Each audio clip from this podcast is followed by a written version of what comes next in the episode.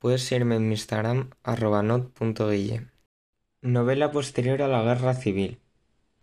Introducción. Fue una etapa marcada por el exilio de grandes autores y la censura a aquellos que permanecieron en España. En el exilio se desarrolló la novela de exilio, mientras que dentro de España se inicia la novela propagandística, que irá evolucionando con el paso de las décadas. Novela del exilio. Dentro de la novela del exilio destacaron autores como Max Saup o Francisco Ayala, con obras cuyas temáticas principales eran la guerra civil, la nostalgia por España y la realidad del exilio. Se centra en las vivencias de un protagonista asfixiado por una existencia sin sentido, enfrentado a la miseria, a la indiferencia y a la soledad.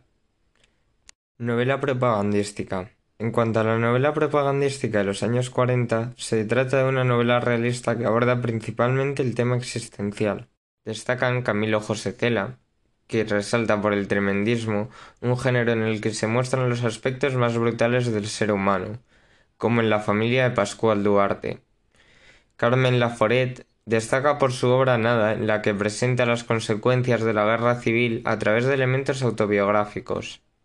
Miguel Delibes, que durante esta etapa, su primera etapa, centrará sus obras en la identificación con los más débiles.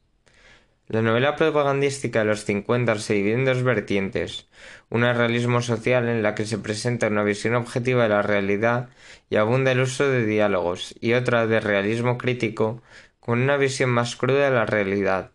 Rafael Sánchez Ferdosio, perteneciente al realismo social con su obra El Jarama, que se desarrolla a lo largo de diálogos de un grupo de jóvenes mientras pasean por el río Jarama.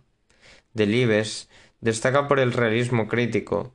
Su obra Cumbre es Las Ratas, en la que muestra la miseria de un pueblo de Castilla. Y Camilo José Cela, también con el realismo crítico, con su obra La Colmena, relata la vida de un extenso número de personajes a lo largo de tres días. En los sesenta comienza la novela a recibir influencia de corrientes exteriores, variando la temática, monólogo interior, uso del estilo en directo libre.